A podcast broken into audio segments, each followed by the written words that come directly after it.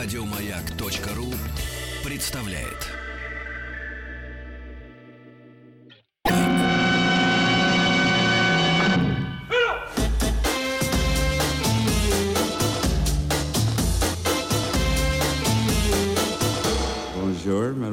Вечер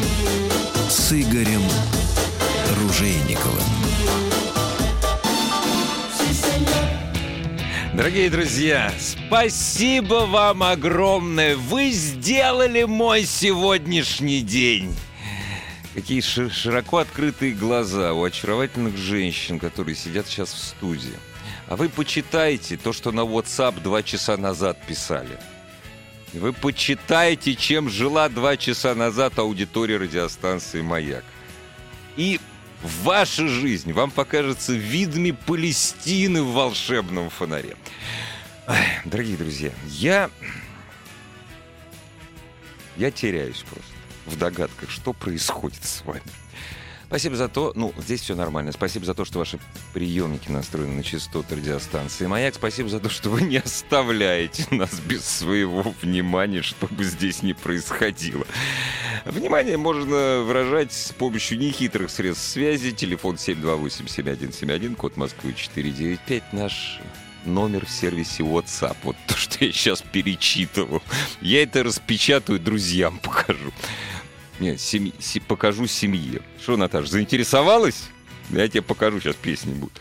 967-103-5533. Сообщение должно начинаться со слова «Маяк». Это... Фу ты, с любого слова. Это 967-103-5533, это WhatsApp. А со слова «Маяк» начинайте свою смс -ку. Наш короткий номер для ваших сообщений 5533. Разумеется, заходите на наш сайт www.radiomayak.ru. Милости просим на официальную страницу ВКонтакте и неофициальные средства связи со мной, с Игорем Ружениковым. Страница ВКонтакте, ВКонтакте под названием «Бугимен». Самое кривое зеркало Лимба. Очень серьезная новость о безделье и тунеядстве. Посмотрите, кстати, обновите свое знание, что такое тунеядство. Э, Вот обязательно посмотрите в Википедии. Поговорим через час. Великий 19 а совсем даже не 2016. 2016 нас будет послезавтра ждать. А Сегодня нас ждет Великий 19 вот уже через 4 минуты. И, как обычно, ассамблея автомобилистов. Вячеслав Субботин сегодня главный дежурный по ассамблее. В 19 часов 5 минут. Изобретение велосипеда и наполеоновские войны.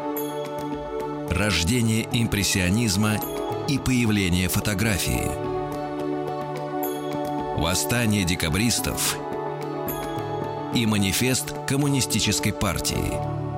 Все это Великий Девятнадцатый. Друзья, это последняя в этом году программа из цикла «Великий девятнадцатый». Следующий «Великий девятнадцатый» у нас будет уже в 2016 В Великом девятнадцатом э, веке, знаете, очень любили праздники. Ничуть не меньше, чем мы. И мы сегодня решили поговорить о встречах Рождества, ну, может быть, еще Нового года. У нас сегодня в гостях кандидат исторических наук, доцент Российского государственного гуманитарного университета, надо короче, РГГУ, старший научный сотрудник научно-исследовательского отдела э, редких книг, э, музея книги и Российской государственной библиотеки Шустова Юлия Эдуардовна. Юлия Эдуардовна, здравствуйте. Здравствуйте. Мы сейчас дойдем с вами до Великого 19 но прежде вот все-таки мы вспоминаем 2016 Вам удачи, счастья и всех вам... Вот все, что хотите, чтобы оно исполнилось в Спасибо 2016 году. Спасибо. Ну что, начнем говорить о наших праздничных традициях. А вот они разгульные были в девятнадцатом году. Вот. Это, это, наверное, э, второй по значимости праздник был после Пасхи, да? Как вы думаете? Рождество. говорить о Рождестве, Рождестве, конечно. да, пожалуй, Рождество можно поставить в этот ряд. Хотя, конечно, иерархия церковных праздников – это вещь довольно-таки сложная. А что там, 4 двунадесятых там, и господи. Не, мне просто как неверующему Но это то, просто. что это действительно канун, э, канун вот, э, зимы, поворот солнца э, к лету и самая такая, наверное, тяжелая пора в году. Поэтому праздники, именно зимние праздники, они всегда желанные, они всегда любимые, и они всегда долгие. То есть, подождите, вы что, хотите сказать, что мои далекие предки уже тогда учились так долго отдыхать? Хотя крестьяне же не, особенно не работали зимой. Ну, же, это да? свя- святочные праздники, Ну это да. 12 дней. 12, а, 12 вот это дней знать, да. святочные праздники. Вот оно откуда Да. все идет. Поэтому это долгие праздники. Каждый день из этих 12 праздников был наполнен своим смыслом, своими традициями. И приготовление к праздникам начиналось еще задолго. Э, И поэтому зимние праздники, они отличаются в первую очередь своим таким длительным периодом. Хотя, если смотреть в историческом контексте, то это традиция длинных праздников, связанных вот как раз с наступлением и новолетия, э, была у- распространена. Это, как правило, ну, если говорить там о Древнем Египте, то там пять дней Э, встречи Нового года, которые даже в календарь не входили, они считались вот вне календаря. И это были э, дни, которые посвящены были только праздникам. Ну, у нас тоже не считаются, у нас они У нас выпадают. тоже они выпадают вообще, да. напрочь, да. уже давно. Эм, Скажите, пожалуйста, а вот в нашей традиции от, э, отмечания Рождества, разумеется, и рождественских святочных праздников, и, ну, мы говорим сегодня о XIX веке, собственно говоря, это, ну, это имперская, 19 век имперская такая вершина. Вот все-таки большинство традиций, это м, традиции церковные или они берут начало еще в язычестве? Как вы думаете? Здесь нужно различать несколько моментов. Мгм. Есть праздник э, Рождества традиционный, Ну да, для это- традиционной культуры, для э, крестьянской культуры, так скажем, праздник, который отмечало большинство России. Есть праздник городской и праздник столичный. Это разные категории. Поэтому, если мы будем говорить о традиционном празднике, здесь, безусловно, сохранение вот извечных традиций, включающих том числе и впитывание в христианской традиции многих языческих обрядов. Если мы будем говорить э, о э, столичном празднике именно XIX века, Мгм. то здесь как раз очень интересное явление происходит. Именно в XIX веке рождается новое Рождество, наполненное э, светским смыслом, наполненное новыми совершенно традициями, новыми атрибутами, новыми обрядами. И вот это рождение нового Рождества, того Рождества, которое, по сути дела, и мы знаем, которое вот пришло и к нам э, с нашим детством модернизированном таком советском Ну да. э, праздники встречи Нового года. Вот это все рождалось в течение XIX века. И нужно сказать, что церковь, как раз Святейший Синод, очень противился новым немецким традициям, э, связанным прежде всего с появлением рождественской елки, с э, традициями, которые связаны вот с э, этим деревом, с подарками, с гуляниями публичными. Э, И Это все, что пришло к нам из 18 века, то, что принесли немцы-колонисты, да? Или... Ну, в, в общем-то, да. Еще Изначально. Петр Первый пытался ввести эти правила, эти Мгм. обряды, но нужно сказать, что в XVIII веке эти традиции э, не прижились. не прижились. да. И указы Петра Первого, по сути дела, были сведены на нет, никто их э, не исполнял. Мгм. И э, для XVIII века Рождество было традиционным таким церковным праздником. А вот э, рождение такого нового Рождества э, исследователи связывают с 30-ми, 40-ми годами XIX века только лишь. А с чем это связано? Почему? Э, ну, ска- скорее всего... Пришло это- время просто. Пришло время, пришло э, обмен э, вот, культур, очень активная связь с Европой. Европейские традиции стали э, активно проникать в Россию. Главным образом прельщали своей э, ну, красотой и Праздничность. праздничностью.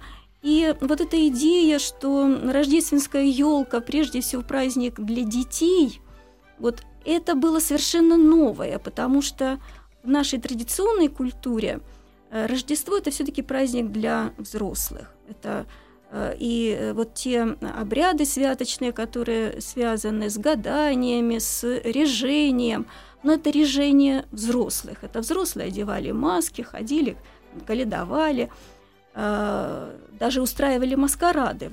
Лермонтовский маскарад можно вспомнить. Но... Для у нас, для, я прошу прощения, у нас для детей праздников вообще не, не было, было до Рождества вообще не ни было, одного. Дети не это было. так, что это такое. Вообще рождение детства и от особого отношения к детям э, в нашей культуре, наверное, это тоже 19, 19 ку, век. Э, культ вот детей, да, да это да. 19 До этого век, да. и детской одежды не было, да, и, да, да, да. И, и относились к детям как просто как маленьким взрослым. Угу. Поэтому рождение детства и появление вот такого детского праздника, э, вот, наверное, с, с этими связано. Вот интересно, я просто подумал. В общем, э, разумеется, я многое выбросил из своей головы то, что я слышал в советской школе, но далеко не все. Вот, потому что много хорошего оставил. Но вот понятное дело, что Николай I это не Николай Палкин, это просвещеннейший человек своего времени. Но я вот сегодня я бы его назвал таким как бы вам сказать, ну, сегодня, 2005, антизападником. Николай I типичный антизападник. Вот, вспоминая, как он зашел на престол, все, что он, все, все, что было, все, что он делал, но надо не забывать, что абсолютная монархия в России, она не распространяла свой, скажем так, абсолютизм на всю культурную жизнь страны. Вот. Кроме Николая I было очень много других людей, которые действительно приносили вот такие забавные традиции. Вот можно вам вопрос задать не как историку, а как просто человек, который смотрит на это время из сегодняшнего дня.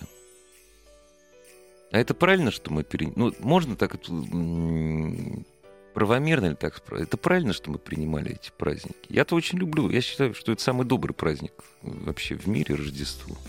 Ну, правильно, что мы его переняли? Он совсем не наш был, совсем. Ну, сложно, сложно сказать, сложно. правильно или неправильно. Сложно. История не терпит сослагательного наклонения, как мы знаем. Так хотелось бы. Э, праздник красивый получился в результате. Добрый. Добрый, радостный, веселый и всеми любимый. Пожалуй, то, что сегодня у нас это единственный праздник, к которому мы, наверное, относимся вот как любимому празднику Новый год и ну, Рождество. Да. Вот это по, по сути дела вот сейчас в нашем праздничном цикле годичном, в общем-то, единственный праздник. Нет, это Со гл... всеми атрибутами, которые присущи вот традиционному празднику. И традиции эти были заложены именно в XIX именно в веке, в городской веке. жизни XIX да, века. Да. Только к концу XIX века эти традиции перенимает э, усадебная дворянская Усадебная, культура. Конечно, да.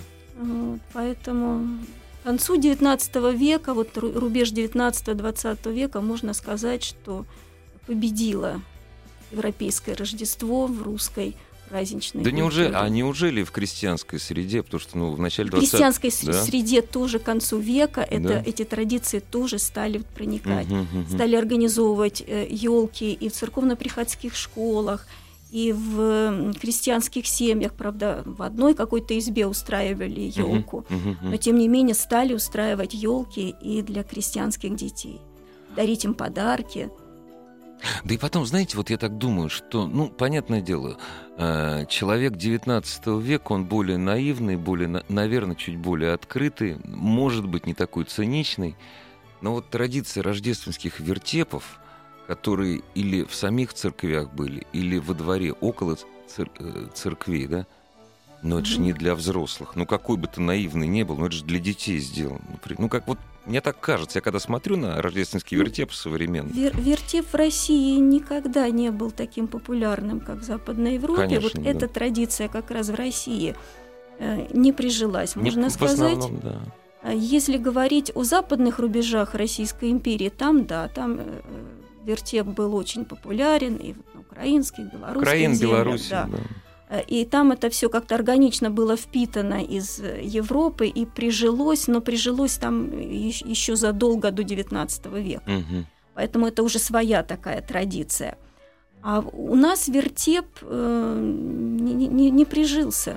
И, в, в общем-то, э, даже вот изображение этих сценок э, Рождества Христова, Ну с да, которыми ясли, ходят, ясли волхвы. да. разыгрывают их и Ага. дети, и взрослые. Вот в России такой традиции, собственно, не было. И, и- и нет. Они что-то несерьезное отношение к сакральному, понимаешь? Эм, Здесь, здесь немножко другое. Здесь отношение вот к театру, которое у нас было э, в церкви, не одобрялось изначально и считалось, что это бесовское греховное занятие. Ну, это с Алексеем А. Михайловичем так вот пошло в основном. Ну, Алексей Михайлович уже как-то в театр привечал, вот, но церковь этому очень противилась. А когда в России уже рождается, собственно, театр в XVIII веке в классическом виде, то это светский театр. Ну и, да. и он тоже вот Ростовское эти... рождественское э, действие это для очень богатых да, людей. Да. И это не вертеп. Это не это вертеп. не да. вертеп. Поэтому вот вертеп оказался вот между Мгм. этими двумя традициями и в России не популярен. И если мы сейчас И- видим... и никаких манишопок не видим, вот Ну ни, да, да, да. э, вот этой культуры, э, лучше сделает э, вот эту шопку Да, рождественскую. шопку, да. В России этого нет. А вот, кстати, о крестьянской культуре, о народной культуре. А были, я даже никогда не задавался этим вопросом, а традиции рождественских ярмарок у нас были или тоже нет? Или это то- тоже все пришлое? Нет, тоже вот я, ярмарки рождественские у нас тоже не Германия, устраивались. это да, Германия, это тоже да. все привнесенное. Мгм.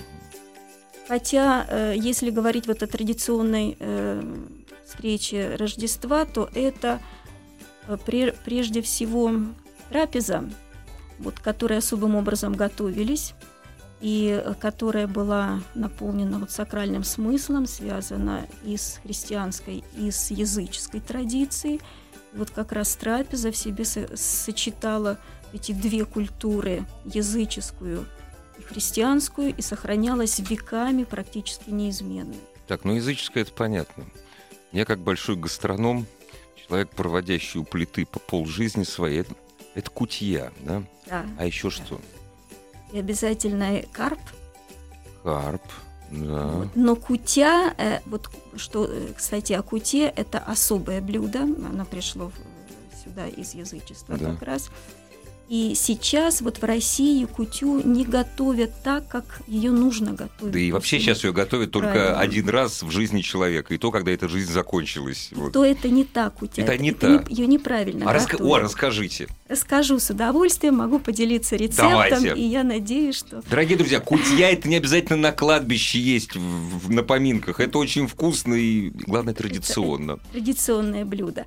Э, Если говорить о традиции появления кути, то это, конечно же, связано со славянским, э, славянским обычаем гадания на новый урожай. Мгм, мгм. Кутя – это блюдо, которое должно символизировать будущий богатый урожай. Поэтому она состоит из тех семян, которые дадут богатые Мгм. всходы.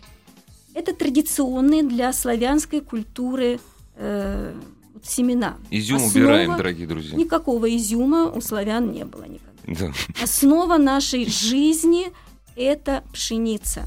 Поэтому основа кути – это зерна пшеницы, которые отвариваются э, до готовности. Э, символ э, вообще плодородия это э, маковая коробочка, Мгм. потому что там очень-очень много зернышек Да, да. мак. Э, Мак нужно запарить кипятком и э, тщательно протереть в ступе пестом. Ну, Мгм. Сегодня можно использовать блендер Мгм. для этих целей. Для сладости, чтобы жизнь была сладкая, добавляется мед Мед, конечно, да.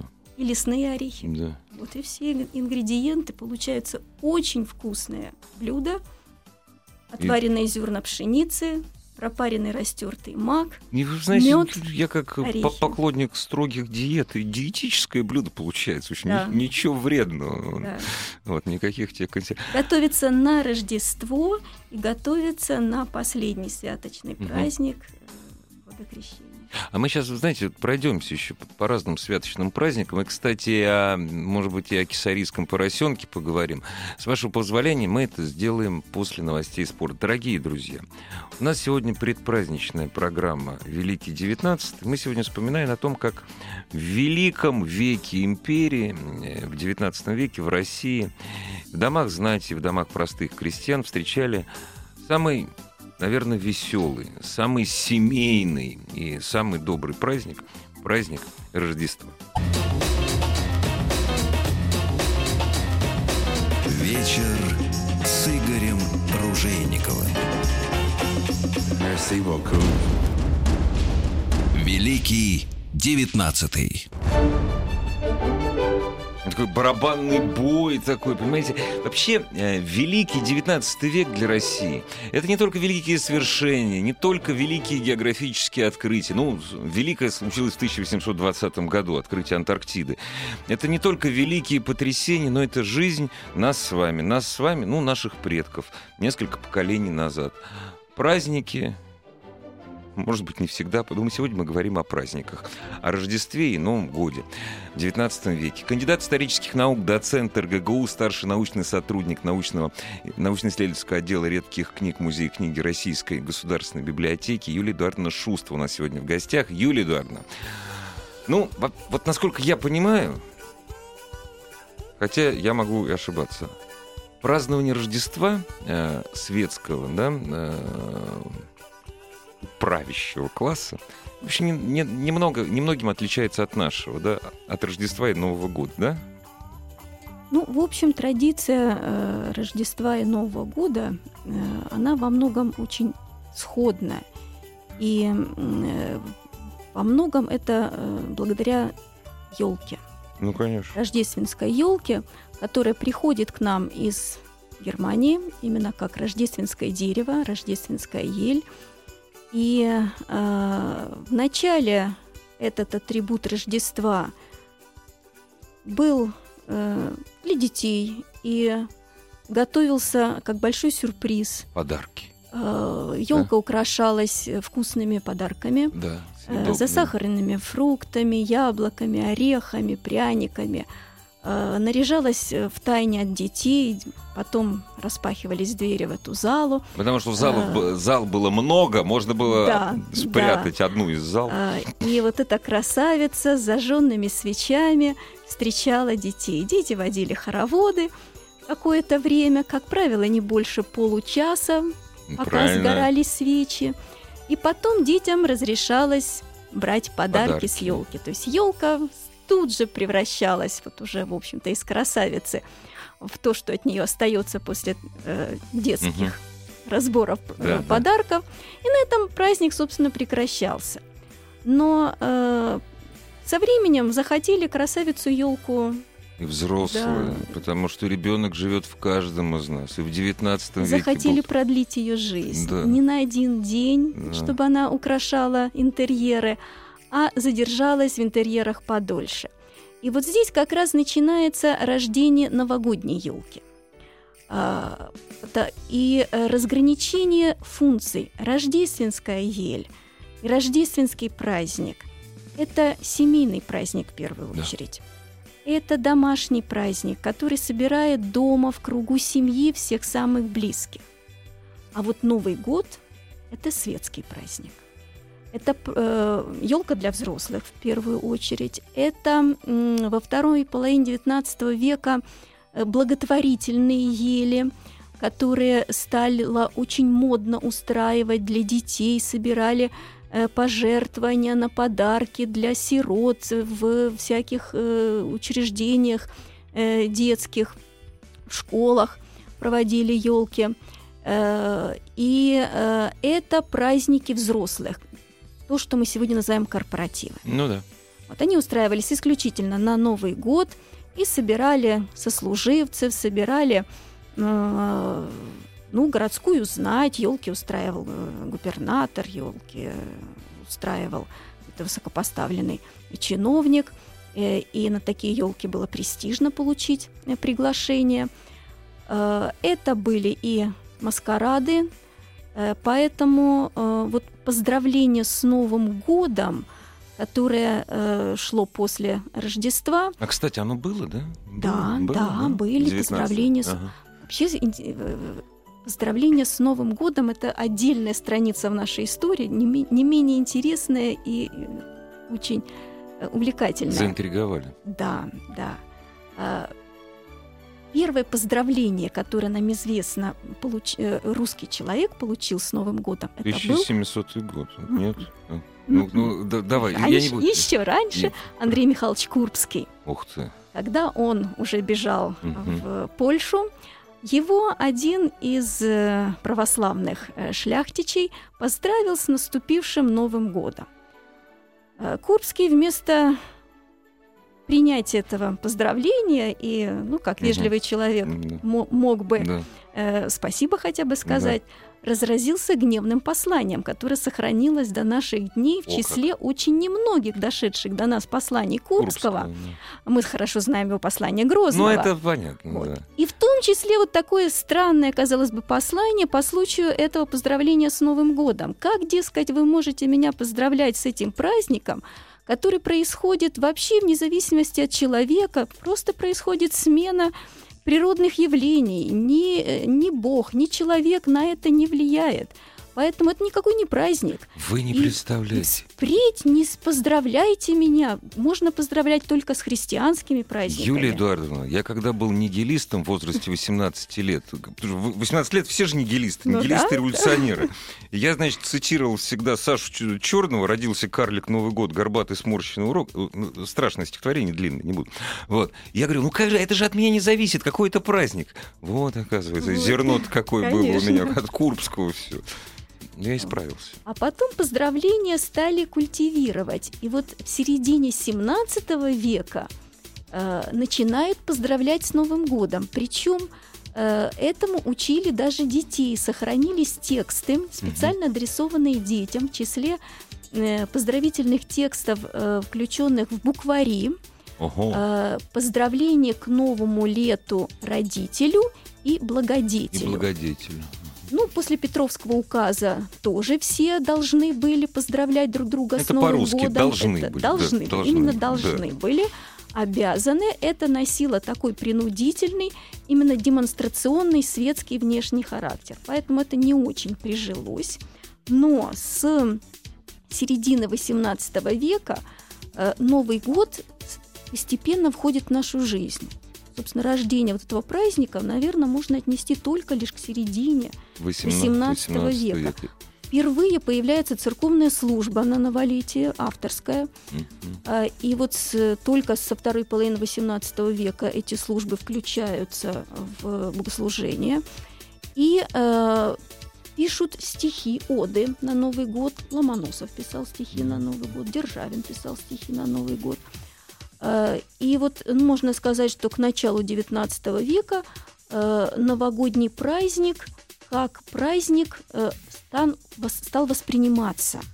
стал народным праздником, то есть не навязанным, да, а ну да. А с- какая-то а часть стал народа, органичной да, частью органичной вот частью. этой вот этих святочных Да. церковных праздников. Ага. Светский и праздник, который в русской традиции никогда не отмечался, никогда не был этот день праздником, ничего праздничного с ним не было связано. Поэтому рождение праздника Нового года – это тоже 19 век.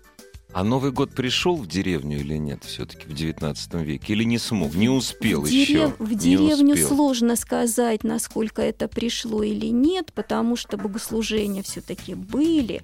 И вот эти елки, которые к концу XIX века стали устраивать для сельских детей, э, копируя В общем, барские каким-то образом влияло да, тоже. Да, то есть это тоже стало...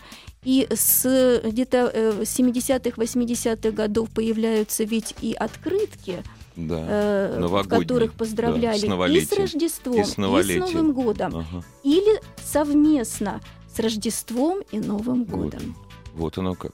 У меня, вы знаете, очень такой скользкий вопрос. Не очень много людей, вот россиян, которые нас слушают, они регулярно в Германию там мотают. Вот. Германия, почему Германия? Германия, потому что это вот праздник нам оттуда пришел.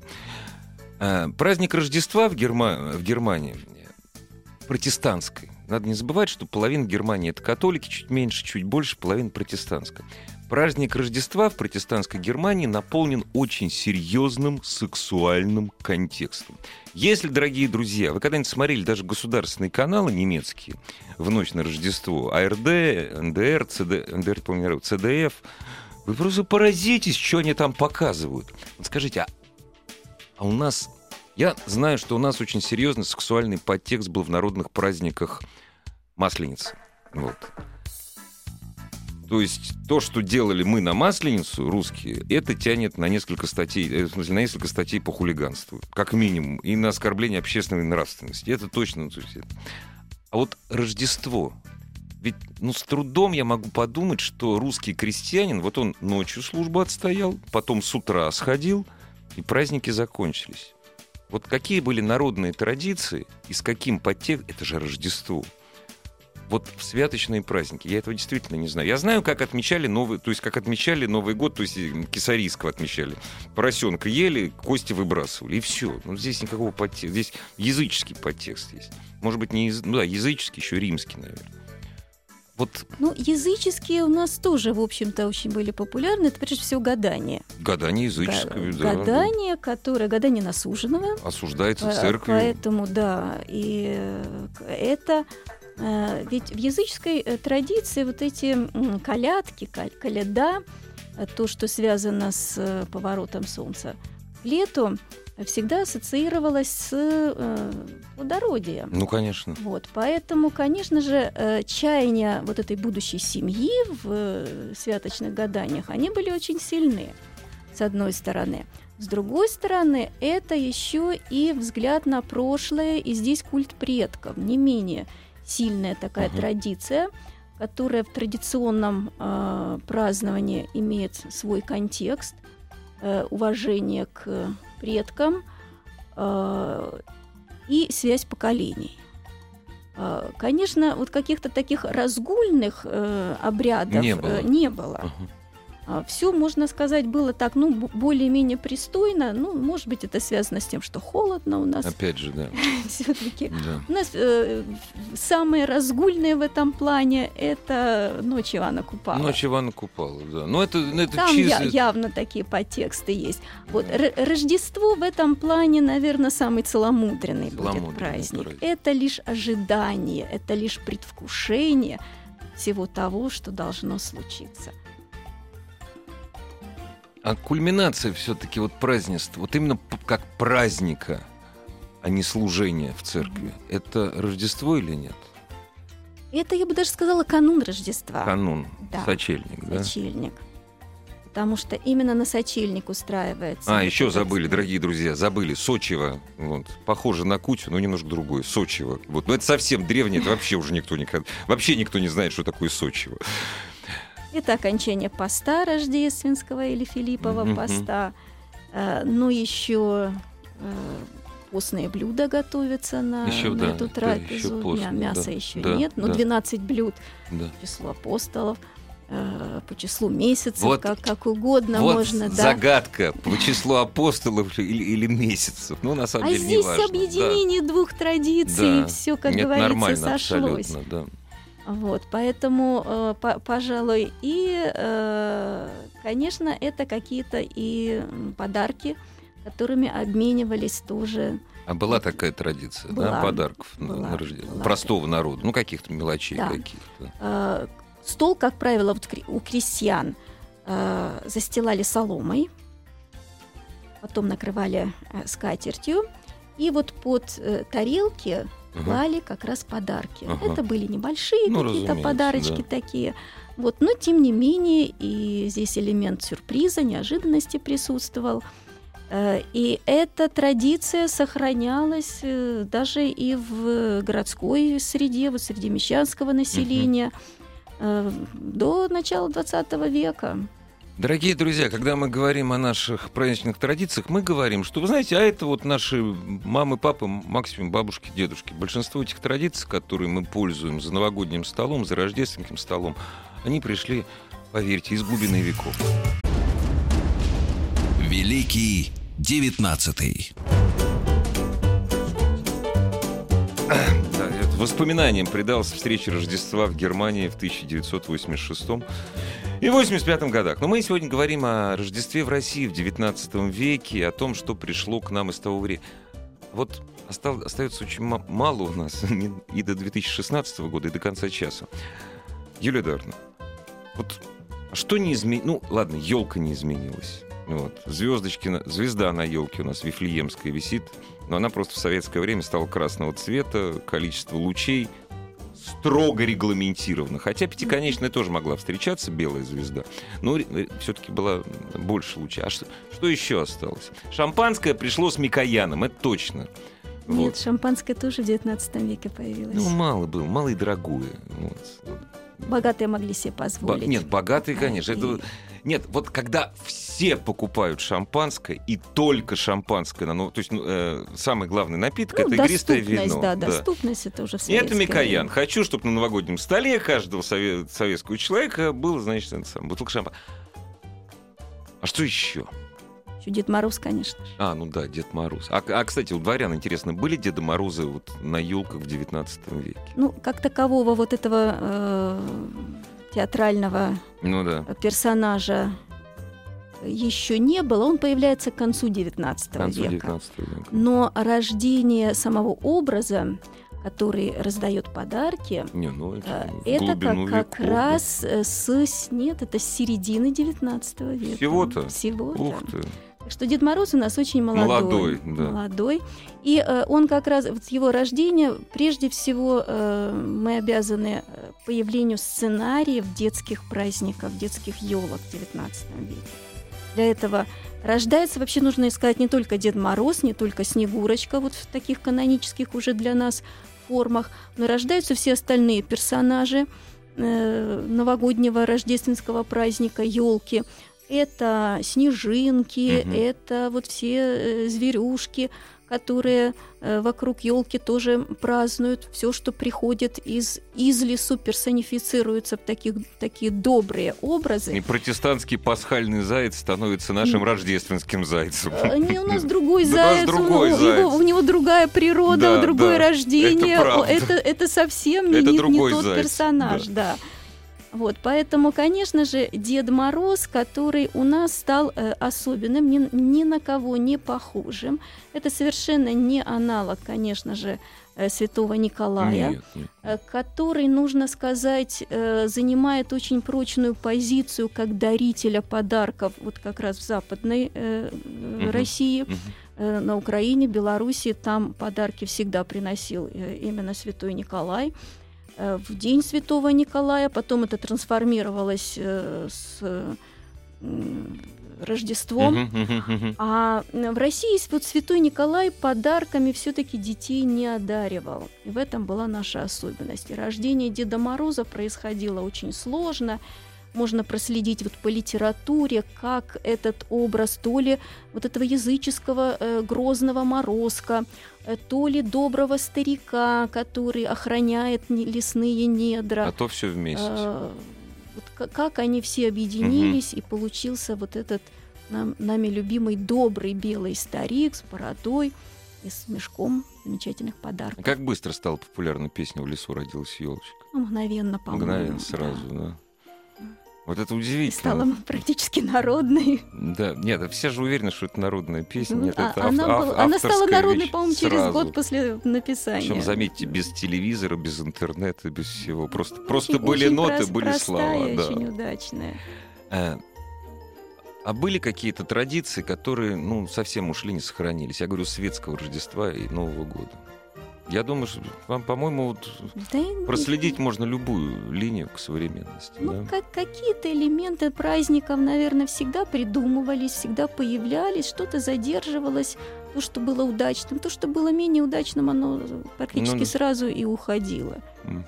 Вот поэтому сло- сложно Подожди. сказать, но нужно здесь смотреть уже А свои салюты на Новый год, фейерверки-то, это петровские дела или что? Это Или... петровские Мгм. дела. Впервые, конечно же, Петр ввел Мгм. э, салюты, причем э, это были салюты, которым нужно было ознаменовать встречу нового века. Да, да. Интересно, что когда с- н- готовились к наступлению 1900 года, тоже считали, что это наступает новый век, обращались даже за консультациями к историкам. А, Сказали, и- нет, ошибаетесь на год, не надо. да». Ошибаются. Да. И, И кон- Петр конечно, ошибся. да. Конечно, им было все Да, популярно да. объяснено, но До сих пор. вот так как Петр повелел Да. все-таки новый век считать с 1700 Да, да, года, да, то да. и мы будем считать. И миллениум мы считаем с 2000 И был разработан сценарий, в котором как раз предполагалось салют в честь наступления нового тысячелетия. Хотя тысячелетие фактически наступило только через год. Ой, и вообще, знаете, праздников должно быть много. Знаете, вот много. Веселых, радостных, домашних, разгульных, спокойных, любых.